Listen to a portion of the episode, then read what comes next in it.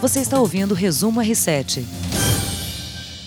Oi, gente, tudo bem? Começando mais um Resumo R7, o podcast com os principais destaques do dia no portal r7.com comentados pelo mestre Heródoto Barbeiro. Tudo bem, Heródoto? Olá, olá, olá. Boa tarde, um abraço a todo o nosso povão aqui do R7. Grande prazer estar contigo mais uma vez, Heródoto. Podcast disponível nas redes sociais e nas plataformas Spotify Deezer. E você pode ainda acompanhar as gravações do Resumo R7 ao vivo no Facebook, no Instagram e também no canal do R7 no YouTube. Bem, hoje, terça-feira, 15 de outubro de 2019, Heródoto gostaria de abrir aqui é, esse nosso resumo com uma notícia trágica, que foi a queda de um prédio residencial em Fortaleza nesta manhã, por volta das 10h30 da manhã, o edifício Andréa ruiu e há pelo menos a confirmação das autoridades cearenses de uma pessoa morta e outras nove resgatadas do local. Gostaria de convidar a todos para acompanhar o trabalho do repórter Anderson Lima, da TV Record de Fortaleza, pela manhã ainda, transmitindo as primeiras informações desse acidente. Vamos ouvir. Era por volta de 10 e meia da manhã, muitas pessoas estavam em casa, segundo testemunhas. Houve apenas o colapso da estrutura. Não se sabe ao certo se o prédio passava por manutenção, se estava recebendo alguma melhoria. O fato é que o prédio era bastante antigo e de repente ele desabou, veio abaixo. Por volta de 10 e meia, perto de 11 horas da manhã, muitas pessoas estavam em casa, como é comum, né? Para poder preparar a refeição aí do meio-dia, o almoço. Então muitas pessoas estavam em casa e em frente um mercadinho acabou sendo atingido. No momento um caminhão descarregava aí uma carga de água mineral e esse mercadinho junto com o caminhão acabou aí sendo atingido. A gente acompanhou aí o trabalho do Anderson Lima, repórter da Record TV lá em Fortaleza, capital do Ceará, mostrando e passando as primeiras informações dessa tragédia, Heródoto, a Polícia Civil, obviamente, a Defesa Civil do Ceará, a Polícia Civil do Estado, a PM, todas as demais autoridades da segurança pública e também da saúde estão trabalhando no local. Nesse primeiro momento, né, a preocupação maior com o resgate eh, dos possíveis feridos. Há uma quantidade de pessoas ainda eh, desaparecidas, são pessoas que ainda não foram localizadas. É, outras já foram resgatadas, como a gente falou aqui. Tem inclusive um caso que me chamou muito a atenção e está no portal r7.com a história de um rapaz, o Davi, que conseguiu telefonar para o pai de baixo dos escombros. E ele avisou que estava bem, inclusive tirou uma selfie e mandou para a família. É uma loucura, né? É um dos casos é, que a gente conseguiu pensar dessa tragédia. Felizmente para essa família tudo terminou bem. E agora, Heródoto, né, tem depois desse passo que é cuidar dos feridos, é, o trabalho da Defesa Civil, né, para tentar é, descobrir ali o que aconteceu e também saber se o entorno pode ser é, liberado para a população. Né? Um outro prédio, como o repórter falou, foi atingido também. É, depois desse trabalho, a apuração dos responsáveis. Agora, eu queria é, a sua opinião, Heraldo. Chama atenção, né? não é o primeiro caso de um prédio inteiro que desaba no Brasil. Exatamente. Olha, nós temos acho que dois casos que o pessoal vai lembrar rapidamente. Um foi no Rio de Janeiro, daquele pessoal da Musema, que os prédios lá teriam sido construídos pelas milícias que vendiam sem, sem nota, sem nada, sem habite, sem nenhum tipo de fiscalização por parte do poder público. E o outro, você deve estar lembrado, foi aqui no Centrão Velho de São Paulo. É um prédio também que estava sendo habitado, foi, tinha sido invadido, foi estava sendo habitado por uma quantidade grande de pessoas que estavam na rua, vivendo na rua praticamente. Só que aqui em São Paulo pegou fogo o prédio antes de cair. Então são coisas assim diferentes. Mas uma coisa que eu queria lembrar uh, rapidamente é o seguinte: você lembra aquele cidadão lá do Rio de Janeiro que construiu o prédio lá no Rio e o prédio desabou? Só que lá o pessoal descobriu antes que o prédio estava começando a desabar pessoa saiu porque o prédio, depois se confirmou, a areia do prédio tinha sido pega na praia. E a areia da praia não é boa para construção civil, para fazer concreto, porque ela tem sal. Eu não sei, não, eu não estou né, não estou me antecipando, porque isso é um laudo técnico, logicamente. Agora, não é possível que um fiscal da prefeitura lá de Fortaleza não passou lá para dar uma olhada nisso, é não é?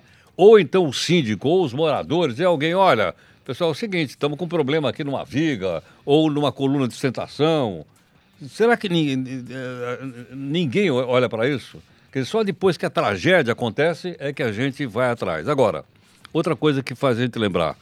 Daqui a pouco, é, daqui três dias, ninguém lembra mais disso. Ninguém é responsabilizado.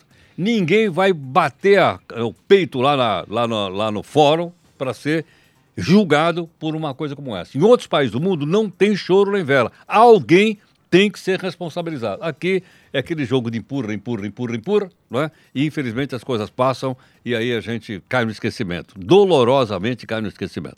O, sobre o tema que você citou das vigas, lembrando que já há aí uma suspeita de uma viga que teria é, algum problema, está sendo investigado, né? Esse é o, é o primeiro detalhe. Né? O prefeito de Fortaleza é, está prometendo uma investigação rigorosa em relação ao desse, em relação a esse desabamento. Olha, de acordo investigação com rigorosa. Roberto Cláudio viu? é o prefeito. investigação rigorosa é aquela que não dá em nada. Investigação é investigação, ponto. Agora, por que tem que ser investigação rigorosa? É porque provavelmente não vai dar em nada. Agora, até gostaria de perguntar o seguinte: será que outros moradores de Fortaleza não seria, não tem coisa parecida lá? Será que não é o caso de ver qual é a, a, a empresa que, que produziu o prédio, para em outros prédios essa mesma empresa e fazer uma vistoria lá antes que aconteça alguma coisa pior até do que essa que aconteceu? Porque a gente estava conversando um pouquinho aqui, lógico, a gente que não quer que ninguém se machuque nem morra nada, mas você imagina se isso tivesse acontecido à noite, meu amigo, com as famílias todo lá, com as crianças dormindo, você imagina o que, o que teria dado, não, não é? Então, Uh, não sei, vamos ver o que vai dar. Vamos ver se dessa vez as coisas não se repetem.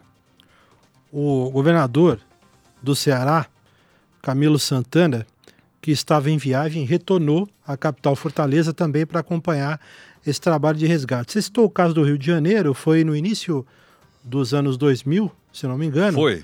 É, e esse prédio era de uma construtora de propriedade de um deputado federal, que era Exatamente. o Sérgio Maia. Né? É. Já falecido. Já falecido, exatamente. Mas esse cara foi processado violentamente, ele teve que responder por isso. Mas por quê? Porque os moradores ali é que se organizaram. O pessoal se organizou, foi na mídia, foi na justiça, chamou o Ministério Público.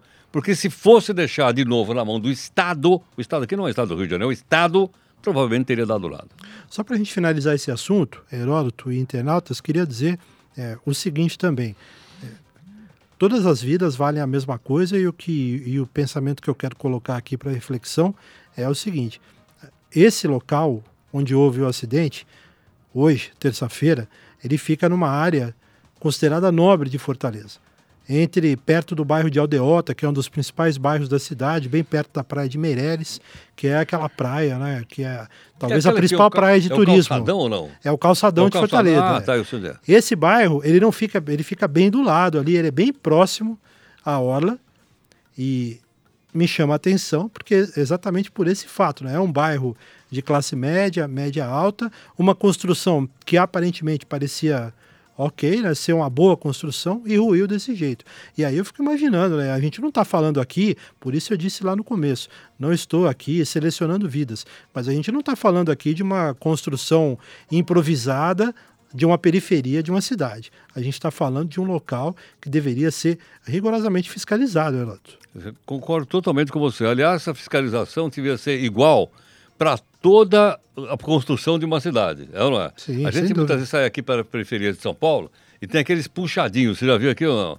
Aquele Muitos. é feito de noite, ninguém sabe quem fez, o pessoal vai fazendo, uh, não tem fiscalização, não tem documentação, não tem habite, é ou não é? Então, de repente, acaba, acaba ocorrendo uma tragédia como essa, infelizmente. Gente, tudo sobre esse acidente em Fortaleza você encontra no portal r7.com.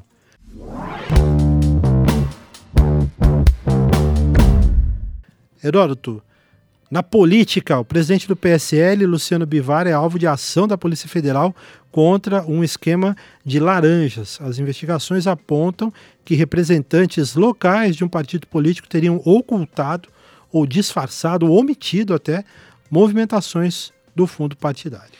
Muito bem. Pergunta que não quer calar. Quem é que paga o fundo partidário? Nós. O é, é? contribuinte. É? Contribuinte. Sai do nosso bolso. Quanto foi o fundo partidário na última eleição? 1 bilhão e 700 milhões de reais. Por aí você veja o seguinte, como é que vaza essa coisa? Vaza através do laranja.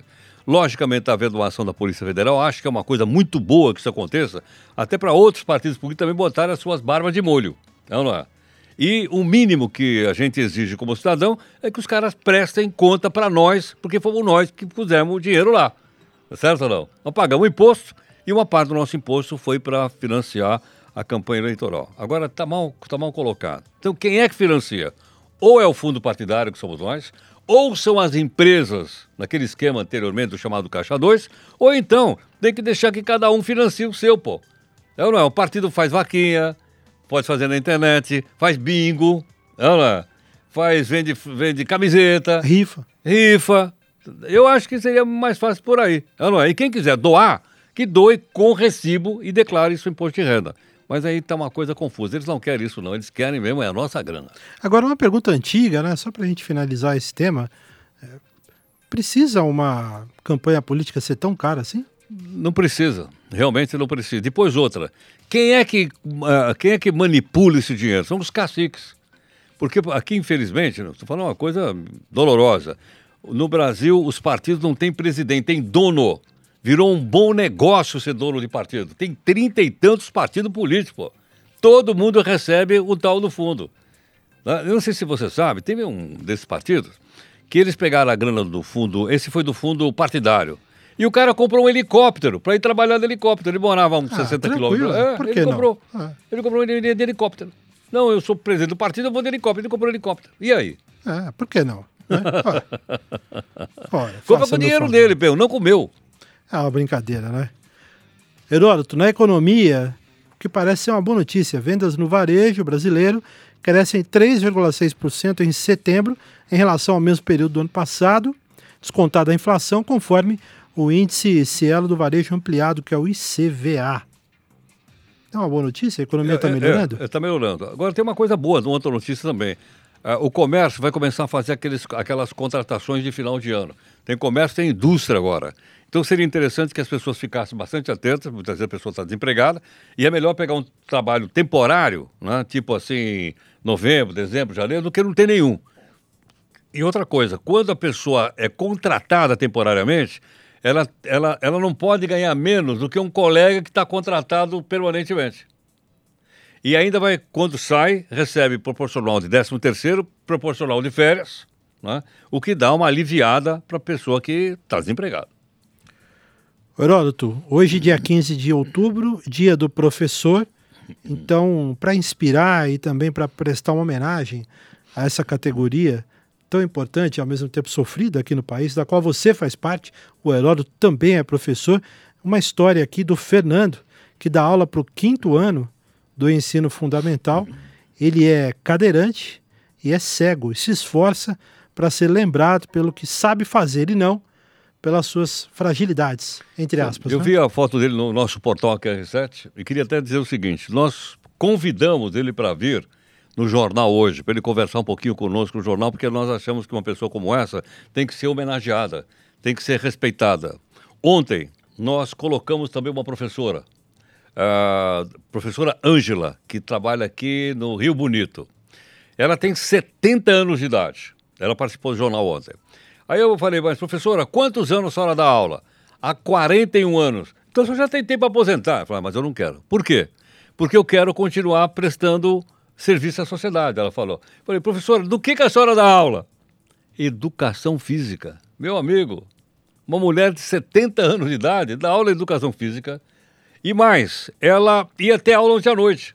Ela dá aula também, quer dizer, por aí. Você vê que a gente tem uns exemplos extraordinários, né? De pessoas que estão comprometidas com a cidadania, estão comprometidas com o bem-estar. São pessoas que estão preocupadas realmente com o destino do nosso país.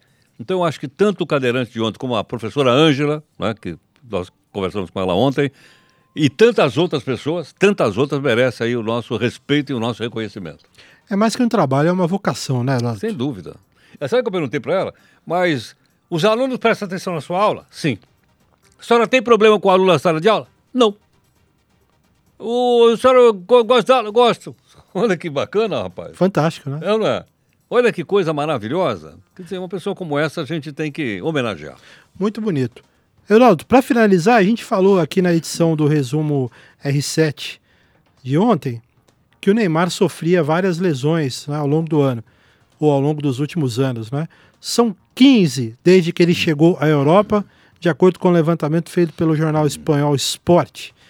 O Neymar já desfalcou as equipes dele em 503 dias desde 2013, quando deixou o Santos. 503 dias, um ano e, e lá vai bomba, né? Exatamente. Qual um ano, mais de um ano e meio, né? É isso? Agora, você que entende de futebol, não entendo, sou apenas sou torcedor. Será que ele é muito frágil? Será que é a maneira pela qual ele joga? O que que o faz ter tantas lesões assim? Talvez uma combinação dessas é. duas circunstâncias, né? Eu imagino. É, a gente tem no portal R7 uma galeria detalhando aqui todas essas lesões para quem quiser avançar um pouco nessa questão. Obrigado mais uma vez, Heródoto, Eu que agradeço. pela honra. Grande abraço para você, gente. Muito obrigado pelo carinho é, em mais um podcast Resumo R7. Um grande abraço e até a próxima. Tchau. Tchau, tchau. Você ouviu Resumo R7.